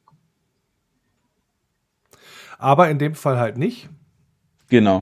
Und äh, das, äh, davon profitiert natürlich auch der VfL Wolfsburg. Äh, wie gesagt, Joshua Gilavogi vielleicht dann tatsächlich der Zweikampfstärkere, aber halt der Spieler, der nicht, ja, ich sag mal, äh, momentan das erste Wahl ist. Jetzt ist aber ähm, mit äh, Yannick Gerhardt auf der 10, äh, im Gegensatz jetzt, ich sag mal, zu Admir Mimedi oder auch ein Philipp, Maximilian Philipp, der offiziell so als Stürmer gelistet ist, aber eigentlich auch diese Position mit am liebsten bekleidet eher ein, ein ungewöhnlicher Spielertyp auf dieser Position? Oder wie würdest du das einschätzen? Ja, hat mich auch überrascht, dass man Gerhard da nach vorne gezogen hat. Ähm, lässt sich mit den Daten aber auch belegen, weil Philipp nicht wirklich gut performt. Ähm, interessant ist, dass beide Spieler die einzigen beiden im Kader sind, die über eine Torchance pro Spiel kreieren. Äh, was auch einer der Kritikpunkte am Kader ist, dass generell wenige Chancen kreiert werden. Hier ist man auch eins der schwächsten Teams der Liga. Ähm, bei Philipp zudem die Chancenverwertung nur bei 17 Prozent, also auch vor dem Tor nicht gerade effektiv. Was für Gerhard spricht, ist generell seine Robustheit. Also auch hier wieder zweikampftechnisch, auch abgefangene Bälle, Tackles, ähm, deutlich besser als Philipp, sodass man hier im Prinzip einen Spielmacher, einen Shadow Striker, also so jemanden, der so zwischen den Linien marschiert wie Philipp, ähm, sich da versucht, in gute Positionen zu bringen, dass man den eher draußen lässt und dafür, um eben eine bisschen defensivere Variante auf dem Feld zu haben, Gerhard bringt. Über die Außen Renato Steffen, Joao Victor, Josep Brekalo, nachdem man ja auch noch Spieler abgegeben hat, mhm. äh, wie, wie Felix Klaus zum Beispiel. Das ist auch so traditionell Außenspieler beim VfL so eine, so eine kleine Achillesferse, was so auch gerade die Torgefahr über Außen äh, angeht was fehlt dem VfL? Ich frage es mal andersrum und frage nicht nach den Spielern, die da sind, aber was fehlt dem VfL da? Weil die Spieler, die da sind, das eigentlich nicht erfüllen. Genau, du hast den Nagel auf den Kopf getroffen. Ist auch so die Position, auf der ich am ehesten nochmal nachbessern würde beim VfL. Generell ein super Kader. Also gibt wirklich nicht viel zu beanstanden, sagt ja auch die Tabellenposition aus am Ende des Tages. Selbst nach Expected Points, wo diese Expected Goals und die Expected Goals Against mit verrechnet werden, wäre man nur zwei Plätze schlechter, was wirklich kein Beinbruch ist. Also man overperformt ein kleines bisschen, aber ist trotzdem, spielt trotzdem eine super Runde. Ähm, ja, gerade Torchancen kreieren ist wirklich nicht gut von den Flügelspielern. Also so ein Renato Steffen 0,5 kreierte Torchancen pro 90 Minuten ist kein guter Wert. Memedi liegt sogar noch drunter. Ähm, was wäre ein guter Wert? Entschuldigung, was wäre ein guter Wert? Ein guter Wert. Ich, ich habe ja noch eine kleine Analyse vorbereitet, wo ich, wo, wo ich Spieler gesucht habe, die euch weiterhelfen würden. Äh, da habe ich den Wert mal für einen Flügelspieler bei, bei einer kreierten Torchance angesetzt auch ein Schlüsselpass und ähm, auch mindestens drei Dribblings pro Spiel, weil das äh, der nächste Punkt ist, der mir bei den Flügelspielern nicht so gut gefällt, ähm, dass da recht wenig gedribbelt wird. Auch hier wieder Steffen vielleicht als Beispiel mit unter zwei Dribblings pro 90 Minuten. Ähm, da wird wenig Risiko gegangen, ob es jetzt im Passspiel ist oder auch bei Flanken, wo man, wo man ziemlich schwach ist, das schwächste Team der Liga sogar, ähm, oder auch bei Dribblings da wird wenig Risiko gegangen und da müsste man sich, denke ich, verstärken, dass man da auch gerade von Weghorst, von Weghorst Schultern noch ein bisschen den Druck wegnehmen könnte, wirklich immer die Tore machen zu müssen, indem man sich da Spieler ranholt, die auch selbst mal treffen. Gut, dann ist das ein schöner Teaser jetzt, wenn du gleich noch verpflichten würdest, aber lass uns das mal komplettieren, insbesondere mhm. dann auch im Sturm mit äh, Dani Ginzek, Wout Weghorst, Maximilian Philipp und äh, Bartosz Bielek der ja sozusagen als Talent auch verpflichtet worden ist. Ich würde Wout aus dieser ganzen Geschichte sowieso mal rauslassen, weil dass wir den brauchen und dass der überperformt und dass der der wichtigste Spieler ist mit dem Kader, mit, äh, hat, hat ja heute gegen den gegen Schalke 04 auch getroffen. Äh, das ist natürlich äh, keine Frage, aber mir geht's eher auch so um das, was dahinter kommt. Insbesondere auch, was jetzt Bartosz Bierweg als Talent angeht. Hättest du den auch verpflichtet als VfL Wolfsburg, was die Daten hergeben? Ich war überrascht, dass sie ihn verpflichtet haben, weil er ja doch noch ziemlich jung ist und auch ziemlich wenig Profi-Erfahrung hatte. Hat ja, glaube ich, lass mich nicht lügen, aber 15 oder 20 Profispiele nur gemacht in Polen. Ähm, hat mich überrascht, aber gerade die Chancenbewertung von ihm mit Polen war überragend. Also da hat er super Werte aufgerufen. Ähm, auch hier als Targetman sozusagen funkt, äh, funktioniert. Ähm, ist natürlich ein ähnlicher Spielertyp wie Wekos, nicht nur aufgrund der Größe, aber kann auch die Bälle festmachen, ähm, bisschen nach außen ablegen, was ja gerade Wekos auch so besonders macht. Ähm, hier bei Wekos, um das mal kurz, kurz zu nennen, ähm, der kreiert pro Spiel fast eine Torchance. Also das ist für einen Mittelstürmer wirklich viel, ähm, weil er eben mit diesem, mit dem Rücken auch zum Tor gut agieren kann. Und das, da hat man sich mit Biolek einen, einen ähnlichen Spieler geholt, der aber mit Sicherheit natürlich noch Zeit brauchen wird. Ähm, aber Stand jetzt nachdem auch Weghorst ja ziemlich wenig verletzt ist, ähm, würde ich auf der Position nicht unbedingt nachrüsten. Trotz der Verletzungsanfälligkeit von Daniel Ginzek auch. Deswegen, ich würde ihn, es wäre ein bisschen unfair, weil Daniel ja. häufig verletzt war, nur auf sechs Einsätze auch kommt, jetzt äh, auch bei Bartosch ein bisschen hinten dran ist. Also er wird äh, der junge Pole eingewechselt als der Routinier. Ähm, und da ist dann natürlich die Frage, äh, sind wir da dann gut aufgestellt? Weil wenn Wout ausfällt, dann haben wir natürlich ein Problem. Du hast natürlich noch Maxi Philipp in der Hinterhand, der das auch spielen kann. Ähm, seine schwache Chancenwertung habe ich schon äh, durchdingen lassen. Aber ich kann das auch spielen, wenn du da So ist es jetzt nicht, aber ob es das erfolgreich ist, ist nochmal eine weiß. Ich, wie, weiß ich, wie groß du bist, aber 1,86. ja, barfuß. Kannst auch schon als Targetman durchgehen. Ähm, ist halt immer so eine schwierige Sache. Ich meine, das, das kennt jedes Team, was einen Stürmer hat, der viel trifft der ungern auf der Bank sitzt, ob es jetzt Bayern München ist oder ob es Dortmund Holland ist. Da ist es schwierig, einen gleichwertigen Ersatz zu bekommen. Deshalb finde ich richtig, hier mit, mit Philipp und Biolek als Alternativen zu spielen und Ginczek, wenn er dann mal fit ist, ähm, kommt er auch auf den einen oder anderen Einsatz. Deshalb, ja, fände ich die Millionen in den Neuzugang hier ein bisschen verschwendet, gerade weil er dann auch ein deutlich höheres Niveau als die jetzigen Ersatzspieler haben müsste. Und das sehe ich nicht, dass sich jemand in Wolfsburg ähm, mit dem Niveau hinter Bekos auf die Bank setzt. Gut, dann machen wir mal einen Strich drunter. Äh, bevor du jetzt kommst, wen wir, noch, wen wir noch verpflichten sollten. Einmal mit einer Gesamtanalyse, rückblickend auf die Ziele, die ich genannt habe und die Art und Weise, wie Oliver Glasner Fußball spielen möchte. Ist der VfL Wolfsburg mit dem Kader gut gerüstet für die Rückrunde bzw. den Rest der Saison in diesem Jahr? Sehe ich schon so. Also wir haben es vorhin kurz durchdekliniert, wir haben die Rechtsverteidiger noch ein bisschen außen vor gelassen, aber auch hier, um das nochmal kurz erwähnt zu haben, ähm, auch Baku und Mbabu wirklich mit Top-Werten. Also sind auch hier wirklich gute, äh, gute Außenverteidiger im Liga-Vergleich. Ähm, Baku zwar mehr mit den Anwandlungen eines, eines Box-to-Box-Spielers fürs Mittelfeld eher, ähm, aber man sieht ja, durch seine, durch seine Variabilität hilft er dem VfL auch enorm weiter. Deshalb generell von vorne bis hinten mal mit den offensiven Flügeln vielleicht ein bisschen außen vor gelassen. Ein super Kader, der auch auf den wichtigen Positionen erstmal eine Doppelbesetzung hat. Ähm, sei es jetzt Kieler im defensiven Mittelfeld, wo du auch Baku theoretisch aufstellen könntest natürlich. Sei es mit Pongracic in der Endverteidigung oder die Außenverteidigerposition. Man ist gut gerüstet. Ähm, ob es am Ende für die Champions League reicht, schwer zu sagen, kommt natürlich auch auf das Performen der Konkurrenten an, aber für die Europa League soll es definitiv reichen. Gut, so, jetzt dein großer Auftritt, Quirin. Wen sollen wir holen? Oder sollten wir holen? da wäre quasi, wenn man den Kader jetzt sieht, Abgänge jetzt mal ausgenommen, weil das wissen wir ja alles nicht, was da noch passieren kann. Aber was oder welche Spieler würdest du dem VfL empfehlen, für die dem oder die dem Team auch gut tun würden? Genau, da habe ich mir vor allem mal zwei Namen rausgesucht. Ähm, den einen habe ich vorhin schon kurz angeteasert, Omar Favre äh, von Start Brest. Ähm, über eine Torschuss kreiert, über einen Schlüsselpass pro Spiel, viele Dribblings und eben auch eine deutliche Overperformance bei diesen Expected Assists. Ähm, der andere Spieler, der auch noch eine ganze Ecke häufiger aufs Tor schießt, ist Gyrano Kerk aus Utrecht. Ähm, also ihr seht schon, ich habe die Zielmärkte bis in Benelux, bis in Frankreich mal genommen, weil man dort eben oft Spieler bekommen kann, die nicht so wertgeschätzt werden, wie jetzt beispielsweise ein Spieler aus England und zudem auch das Gehalt nicht ganz so hoch ist. Ähm, genau, Gyrano Kerk neun Dribbelversuche pro Spiel und auch eher mit einer deutlichen Overperformance, was die Expected Assists angeht ähm, auch über zwei Torschussvorlagen Partie. Also das sind zwei Spieler, die deutlich weiterhelfen könnten, die auch ordentlich Tempo mitbringen. Die und die wahrscheinlich auch nicht so teuer können. wären. genau, so. also bei beiden Spielern, lass mich nicht lügen, ich würde tippen 10 Millionen, bisschen über 10 Millionen, was natürlich auch nicht wenig Geld ist. Ähm, aber wenn man langfristig sich auch oben in der Spitze wieder weiter etablieren will, dann muss man auch Invest tätigen und beide Spieler auch noch recht jung. Ähm, Kerk, der ältere von beiden mit 25. Ähm, da habe ich auch so ein bisschen den Fokus drauf gelegt, da keine zu alten Spieler vorzuschlagen.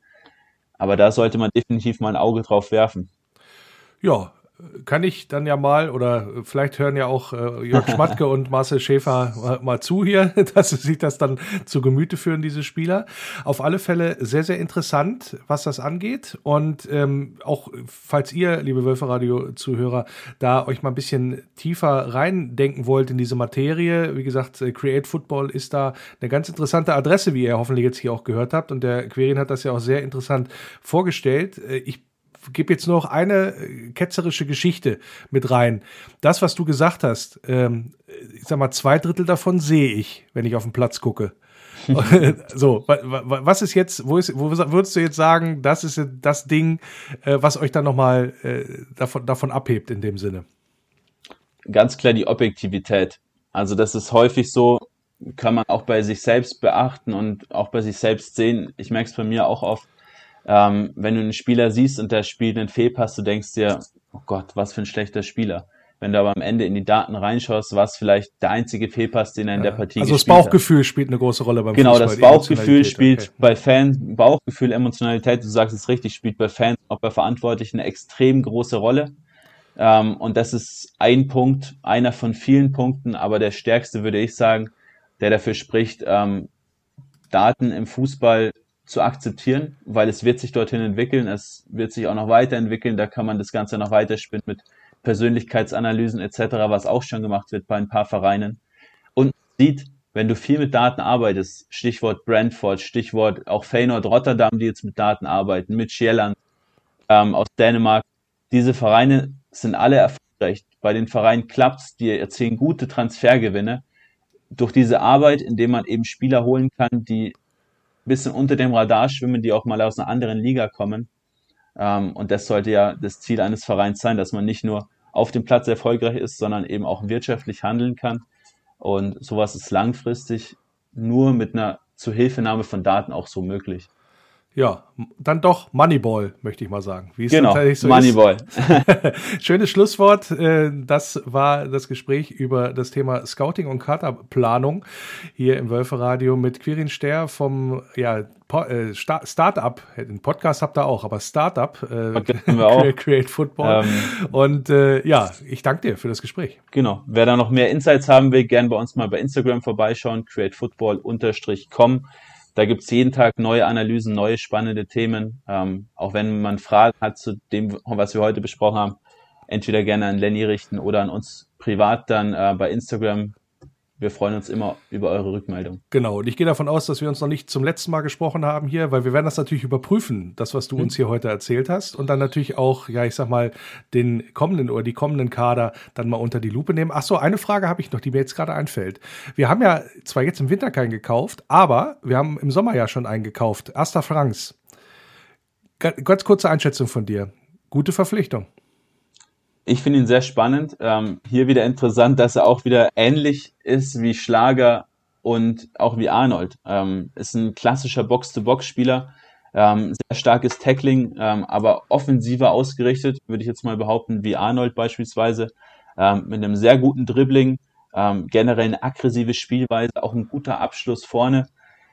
Sehr spannender Spieler, zwar erst 18 Jahre alt, muss man auch wieder abwarten, wie diese Transition von der belgischen Jupiler League dann auch nach Deutschland funktioniert.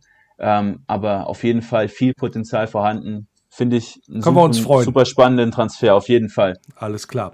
Gut, ja, dann haben wir das jetzt auch geklärt mit dem zukünftigen Neuzugang bei uns im Mittelfeld. Und ja, ich danke dir nochmal, dass du dir Zeit genommen hast. Dankeschön für eure Zeit.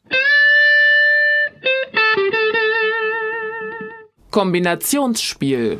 Und auch diesmal natürlich das Kombinationsspiel im Wölferadio mit einem Vertreter des kommenden Gegners in dieser englischen Woche, zum Abschluss dieser englischen Woche in Anführungsstrichen. Und das wird der FC Augsburg sein am kommenden Samstag. Ja, beim Auswärtsspiel in Augsburg. Und da begrüße ich den Stefan vom Podcast auf die Zirbelnuss. Grüß dich, Stefan.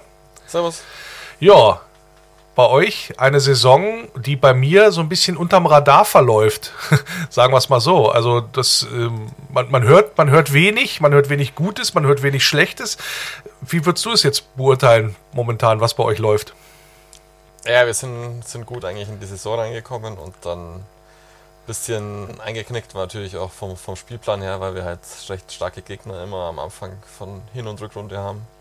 Und haben uns dann so hin und her geschwungen zwischen unnötigen Niederlagen und dann ein paar Siegen. Und eigentlich so das, was sich einige gewünscht haben am Anfang der Saison für den FCA. Da hat sich dann wahrscheinlich die, äh, die Affenhand eingekrallt. Ach du, okay. dass halt ähm, tatsächlich so eine Saison jetzt im Mittelfeld eigentlich ist, ähm, wo halt jetzt äh, wenig, wenig nach unten, wenig nach oben geht. Ähm, Jetzt ist natürlich jetzt wieder durch die äh, Anfangsprogramm und Endprogramm mit Bayern, Dortmund und so äh, ein bisschen nach unten gerutscht, aber wir, wir haben noch gewissen Abstand äh, zu Relegation und Abstiegsplätze sowieso. Ähm, ja, das wollte ich sagen. Also fünf schon Punkte. Ein bisschen Unmut da, aber ich denke, man muss jetzt einfach schauen, wie man halt seine Punkte jetzt erstmal holt und dann, wenn wir jetzt die, die Phase jetzt wieder überstanden haben, jetzt kommt er dann auch mit Wolfsburg anspruchsvoller Gegner, dann kommt noch Leipzig und äh, Leverkusen, das ist natürlich auch schon wieder so Hammer, Hammergegner und äh, ah, lösbar. Sch schauen. Danach kommt Mainz und das ist dann so der Lichtblick am Ende. okay, okay, okay. Ja, also ähm, weil du gerade sagst, so ein bisschen Unmut. Ich meine letztendlich äh, Augsburg, äh, korrigiere mich, aber hattet ihr was anderes als den Klassenerhalt im Sinn jetzt was in dieser Saison? Oder weil ich sag mal fünf Punkte vor der Relegation und ich sag mal Mainz, Schalke und äh, irgendein Dritter wird sich da irgendwie noch noch noch finden lassen, sagen wir es mal so. Müsste doch eigentlich sehr zur Beruhigung bei euch äh, äh, beitragen. Ja, eigentlich schon. Ich denke halt, das ist gleichzeitig halt auch so ein bisschen diese Corona-Situation. Aber es ist natürlich schon so, dass die, äh, die Spielweise, mit der wir jetzt den, den Klassenerhalt erkämpfen, natürlich jetzt nicht mehr jedem, jedem zusagt. Und äh, man erhofft sich natürlich von de, dem Kader, was man mittlerweile hat, eigentlich auch schon so ein bisschen offensiveren Fußball. Und das ist aber halt gegen Gegner jetzt wie jetzt Dortmund oder so jetzt nicht immer drin. Und ich ist halt immer schwierig zu verstehen, dass man sich dann hinten reinstellt und versucht, da das Unentschieden zu erzwingen. Ja, ihr habt ja gegen Dortmund 3-1 verloren am Wochenende in Dortmund. Das ist jetzt nichts Schlimmes. Also hätte ich jetzt mal, würde ich jetzt mal unter die äh, oder in die Rubrik Normalität einordnen. Aber ja, ihr habt da ja zumindest bis zur Pause eigentlich ganz gut ausgesehen. Unentschieden gehabt und dann ja aber am Ende doch verloren. Verdient für dich? Also klang so ein bisschen durch gerade, weil ein bisschen Mut hat offensichtlich gefehlt. Ähm, also ich, ich bin ja eher von äh, Ausreißer von den, von den meisten, wo ich so höre, ähm, der eigentlich noch so ganz zufrieden ist mit dem, wie wir spielen. Es ist halt so, dass du gegen Dortmund ähm, einfach äh, schauen musst, wie du die Punkte holst. Wir sind 1-0 in Führung gegangen und sind dann halt ein bisschen ins Hintertreffen gekommen, ein paar Fehler gemacht. Ähm, Glück gehabt mit dem Elfmeter, dass, er, dass der nicht reingegangen ist, aber halt dann ein bisschen schlecht ausgeschaut bei der ähm, Abseitsfalle und so. Nein. Und natürlich dann noch ein Eigentor. Es, es war, war halt dann so, was jetzt diese Saison auch immer, immer wieder war, so äh, Fehler von einzelnen Spielern, wo jetzt nicht komplett, wo ich nicht denke, dass das ganze System falsch ist, sondern halt einzelne Spieler immer unkonzentriert sind. Und das. Woran liegt das? Woran machst du das fest? Ich weiß es nicht wirklich. Es ist, ähm, einfach Pech teilweise oder halt doch der Trainer, keine Ahnung. Oder, ah, okay. oder, oder Corona, dass halt man nicht, man nicht mit Fans spielt, ist halt, ist glaube ich schon so eine Wirkung. Äh, wir haben jetzt erst einen Heimsieg seit, äh, glaube ich, diesem Jahr oder so. Oder auf jeden Fall in der Saison erst einen Heimsieg. Ähm, und daheim sind wir normalerweise eigentlich eine Wand gewesen, wenn äh, die Fans im Stadion sind und das fehlt halt so richtig. Okay, ja gut, der Heimvorteil ist äh, ein bisschen äh, verschwindend oder verschwindet äh, natürlich bei Corona äh, nahezu komplett. Die Frage ist, ähm, ist denn mehr drin? Also wäre denn mehr drin? Das, also es klingt so von wegen, dass ihr vor der Saison euch überlegt habt, ja, äh, diese Saison könnten wir mal ein bisschen noch ein bisschen besser performen. Und das scheint ja jetzt so nicht der Fall zu sein. Also woran liegt es denn dann? Warum machst du das fest? Ja, wie gesagt, also es sind vor allem halt diese, diese Kleinigkeiten, die fehlen. Also ist jetzt das, was man jetzt natürlich jetzt gerade diese Woche nochmal gemacht hat, ist natürlich ähm, nochmal einen kreativeren Spieler dazugeholt, weil man äh, offensichtlich auf jeden Fall Probleme hat, wenn der Gegner presst, dass man von hinten rauskommt, sauber. Und da halt äh, sehr viele Bälle verliert, sehr viel Kraftaufwand wieder aufwenden muss, um dann den Ball wieder zu bekommen. Ähm, Müssen wir jetzt hoffen, dass jetzt mit, mit dem Benes, den man sich jetzt davon äh, Gladbach ausgeliehen hat, da einen, einen guten Zehner dazu geholt hat, der, der die Bälle dann verteilen kann, dass man da aus der Situation wieder ein bisschen besser rauskommt. Aber ansonsten ist halt, ähm, denke ich, für unsere Verhältnisse eigentlich ein ziemlich guter Kader. Man hat jetzt natürlich mit, mit einem spitzen Torwart äh, äh, abgegradet. Ja, wollte gerade sagen, der ist doch sehr gut. Wäre wär mir eigentlich, glaube ich, ohne den wären wir, glaube ich, schon so Abschießkandidat. Ah, okay. Ähm, das ist auf jeden Fall ein wichtiges Upgrade. Natürlich noch mit Kali Judy äh, richtig reingegriffen. Das, äh, der ist eigentlich auch so ein bisschen so ein kreativer. Ist jetzt der alte Wolfsburger. ist ja Augsburg wieder mal Wolfsburger Filiale, die jetzt genau, fast gesagt. genau. Ist natürlich auch so ein bisschen ein kreativerer, der jetzt aber mit dem äh, 3-4-3, das wir jetzt aktuell spielen, natürlich ein bisschen weiter hinten eingesetzt wird und jetzt weniger Tore vorlegen kann. Das muss man mal schauen. Jetzt ist unser Rechtsverteidiger langsam wieder fit. Ob wir jetzt wieder auf Viererkette umstellen, ist vielleicht dann äh, zusammen mit, mit Benes vielleicht dann eher in so einem 4-5-1 äh, e-, eher besser auf, aufgestellt, aber das muss man dann sehen. Wo ist euer Problembereich? Also so frage ich mal so quasi gleich dazwischen. Also es sieht so, wenn ich jetzt mir so in die, in die Zahlen reingucke, äh, seid ihr, ähm, habt ihr deutlich Offensivprobleme. Also deutlich weniger Torschüsse als im Schnitt und deutlich weniger Tore sowieso, aber auch so, so, so indirekte Indikatoren. Also es ist auch we also sehr, relativ wenig Ecken pro Spiel spielt ihr euch raus. Also würdest du das auch an der Offensive festmachen bei euch? Äh, am, am, am gesamten Konzept, denke ich. Also es ist äh, die Einzelspieler, also wie zum Beispiel Niederlechner, der jetzt erst ein, einen Doppelpack gele hingelegt hat, äh, der Saison und, und davor keine Tore, dem fehlen einfach komplett äh, die Bälle, die nach vorne kommen. Und das kommt natürlich daraus, dass man jetzt äh, sehr defensiv teilweise spielt und halt, ähm, wie gesagt, Probleme hat aus dem Pressing dann äh, flüssig nach vorne rauszuspielen.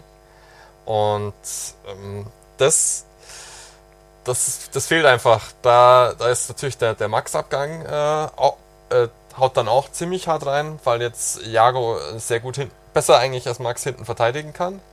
Aber dann nach vorne natürlich nicht äh, so, äh, so gezielt die Flanken halt schlagen kann oder halt die Option hat, dann da, da durchzubrechen. Und das merkt man einfach, dass äh, nach vorne einfach allgemein weniger geht, weil man im Spielaufbau jetzt ähm, gegen die meisten Gegner sich da ziemlich schwer tut. Äh, im, in den Spielen, wo der, der FCA dann die Bälle hintenrum recht gut spielen kann, passiert dann meistens auch wenigstens ein Tor oder, oder halt viele, viele Ecken und alles Mögliche. Und ist aber schwierig, weil halt äh, so Gegner wie jetzt äh, Freiburg, Hertha oder Stuttgart uns da halt auch schon ziemliche Probleme bereiten. Hast du gesagt, ähm, so ein bisschen liegt schon irgendwie am Gesamtkonzept. Da äh, kommen wir ja zwangsläufig doch wieder auf den, auf den Trainer mit äh, Heiko Herrlich. Hat er jetzt nicht besseres Material zur Verfügung oder findest du, der ist nicht richtig angekommen? Ich meine, er ist jetzt noch nicht so lange da in Augsburg äh, zu Werke oder braucht er einfach noch Zeit? Wie schätzt du das ein?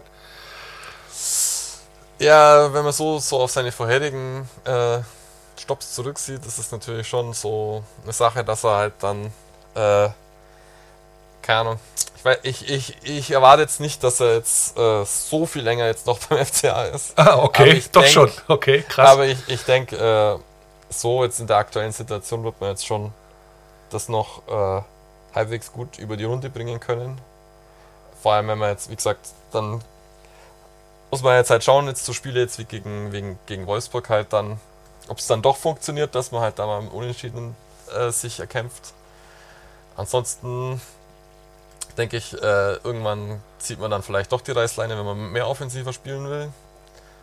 O oder die Ergebnisse stimmen halt, weil es halt so, so wie es halt immer Ja, ja, ist. ist ja okay. Das äh, klar. Das äh, kann ja sein, dass er da darüber noch die Kurve kriegt. Jetzt äh, kommen wir doch mal auf das Spiel gegen den VfL Wolfsburg. Ist ganz interessant. Also normalerweise äh, und das haben wir ja dann äh, in der Vergangenheit immer wieder gesehen, so aus unserer Sicht jedenfalls, aus Wolfsburger Sicht, waren so Spiele wie gegen Mainz, gegen Freiburg und gegen Augsburg. Das waren eigentlich immer so Schweinespiele. Das war immer eng, das war immer nicklig, das war immer total umkämpft. Und diese beiden Spiele hat der VfL in dieser Saison das erste Mal seit langer Zeit äh, ja, souverän gewonnen. Also möchte ich mal sagen. Also Mainz zu null, gegen Freiburg jetzt zu null. Jetzt kommt mit Augsburg der nächste. Was erwartest du denn für ein Spiel davon? Also das klingt ja so, als würdet ihr euch hinten reinstellen und vorne hilft vielleicht mal irgendwann mal einer. Also das ist mein, meine Erwartung. Mein Wunsch wäre natürlich, dass man sich jetzt, äh, dadurch, dass man jetzt den, den neuen Zehner da jetzt schon hat, sich da ein bisschen mehr, mehr Mut verspricht und da ein bisschen offensiver an die Sache rangeht und dann offenen Schlag Schlagabtausch äh, versucht zu finden. Aber ich denke, so wie jetzt aktuell immer gespielt wurde, äh, geht es vielleicht dann schon wieder ein bisschen defensiver voran und dann kann man natürlich dann wieder mit, so, mit einem kleinen Fehler sich wieder alles zunichte machen. Von wem erwartest du denn mehr insgesamt? Also wer ist denn bei euch in der Truppe? Also wenn ich jetzt mal drauf gucke, so ein junger Spieler, auch ehemaliger Wolfsburger Felix Ulukai, äh, 19 Spiele, der hat quasi alle gemacht. Ne? Also der ist zusammen mit Daniel Caligiuri, die sind die, mit denen die auf die meisten Einsätze kommen. Jetzt kann man ja bei Caligiuri sagen, okay, alter Hase, der muss da irgendwie auch vorangehen, bei Udokai eher weniger mit seinen 23 Lenzen, aber wer ist denn da sonst noch, wo du sagst, also das, da müsste eigentlich mehr kommen jetzt? Ja, es ist jetzt eben genau die, die, die zwei Sechser-Positionen ist eigentlich so, so ziemlich das Problem und deswegen denke ich, dass der, der Benes eigentlich auch jetzt von Start spielen, spielen wird, weil äh, Kedira und Strobel die Rolle jetzt nicht ausspielen, aus, richtig ausfüllen konnten. Von Grueso bin ich eigentlich recht gut überzeugt, vor allem weil er halt äh, sehr, sehr gute Zweikampfwerte hat und trotzdem auch immer wieder ein bisschen hinbekommt, äh, dass er die Bälle verteilt. Ähm, und den, den, den Pendant braucht man halt in der Doppel-Sechs-Formation, die wir jetzt eigentlich, egal ob mit äh, Vierer- oder Dreierkette spielen, halt. Und das andere ist natürlich, man hat jetzt mit Oxford einen sehr jungen da in dieser Dreierkette noch drin, äh, der noch nicht die Sicherheit hat von, von Oxford und der jetzt halt äh, schau schauen muss, dass er halt immer we weiter die Schritte macht. Er ist auf jeden Fall, äh, hat jetzt diese Saison auf jeden Fall jetzt schon mal einen Schritt gemacht, dass man sagen kann, der, der kann Startelf spielen, aber war jetzt halt gegen Dortmund halt auch wieder, dass er halt äh, die Absetzpfeile auflöst, weil er zu weit hinten steht. Um, ähm, das äh, muss halt besser werden. Ja, klingt nicht so ganz optimistisch. Sag's mir trotzdem einen Tipp zum Abschluss. Ah ja, unentschieden ist immer drin und dann tippe ich 1 zu 1. Ja gut, das hier, ich glaube auch nicht, dass es 8 zu 1 ausgeht für den VfL, aber, de, aber denke, um dann nochmal die Spitze zu setzen. Aber äh, ich sag mal, ein Auswärtssieg ist auf alle Fälle drin für den VfL in der gegenwärtigen Form. Aber wir werden sehen am Samstag und äh, wie es ja ausgehen könnte und was so die Schlüssel auch sind äh, auf dem Platz. Das habe ich besprochen mit dem Stefan vom äh, Podcast, Augsburg Podcast auf die Zirbelnuss. Ich danke dir für das Gespräch. Gerne, gerne.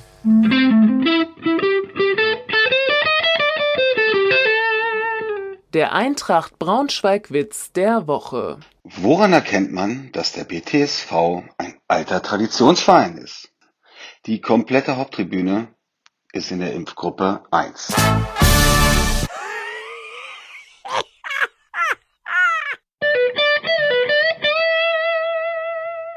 Faninfos in einem offiziellen Fanclub des VfL sein lohnt sich, denn dann kommt auch mal Jörg Schmatke vorbei. Heute Abend ist wieder mal eine Fanversammlung und unser Geschäftsführer Sport wird da virtuell Rede und Antwort stehen. Ich werde auch versuchen, mir das anzuhören, dabei zu sein. Ja, viel Grund zum Klagen wird es wohl nicht geben aufgrund der sportlichen Situation. Mal gucken, wie Jörg Schmatke da auch selbst so drauf ist und wie dann auch ja, die Fans die ganze Situation beurteilen. Und wie es so gelaufen ist, das werde ich natürlich dann auch hier im Wölferadio so ein Stück weit versuchen wiederzugeben. Dann gab es eine schöne Aktion rund um unsere Wölfinnen. Hatte ausnahmsweise mal gar kein Spieler oder eine Spielerin was damit zu tun, sondern der Busfahrer der Frauenmannschaft, der hat da einem ja, Essener Fan offensichtlich na, beim 2 zu 2 Testspiel ein, ja, ein Wölfi geschenkt. Und das fand er sehr gut, hat sich auch dafür bedankt. Gibt es auch Fotos von. So macht man natürlich auch schön Werbung für den Verein in der Fremde. Am Samstag, wie gesagt, das Spiel gegen den FC Augsburg. Da werden dann ja bei Wölfe Radio Arena Live wieder der Malte und der Jan an Bord sein. Mal gucken, ob sie die englische Woche nicht versauen nachdem wir der Roy und ich sehr schön vorgelegt haben und der Pokal ja auch noch ja, im Wettbewerb in der Verlose ist oder wir im Pokalwettbewerb immer noch dabei sind. Ja, also strengt euch an, Jungs, und ihr könnt natürlich dabei sein bei der Übertragung wölferadio.de oder auch über, der v über die VfL Wolfsburg App. Ja, gerne einschalten. Der VfL Podcast. Lange Sendung heute im Wölferadio, aber waren natürlich auch sehr interessante Themen, insbesondere die Geschichte rund um die Transfers des VfL. Auch mal schön, das von der Seite dann auch mal zu beleuchten. Ich hoffe, es hat euch gefallen. Wie immer gilt, schreiben, schreiben, schreiben und dann auch gerne hier zu Gast sein wollen. Haben sich auch immer mal wieder einige gemeldet. Das werden wir dann in den nächsten Wochen angehen, dass dann hier auch wieder Fans des VfL Wolfsburg zu Gast sind.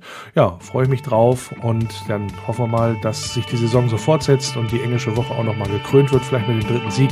Da würden wir uns drüber freuen. Ich glaube, wir alle. Ja, und dann hoffe ich mal, dass es so weitergeht. Bleibt geschmeidig und denkt dran, nur der VfL. Über die Brücke kommt mein Tempel in Sicht. Ein grünes Licht ist wunderschön. Jedes Mal aufs Neue, dieses Gefühl, wenn ich ihn dort sehe. Kann nur schwer beschreiben, wie es mir Lies in meinen Augen, was dort geschrieben steht. Immer nur der VfL. Immer nur der VfL. Immer nur der VfL.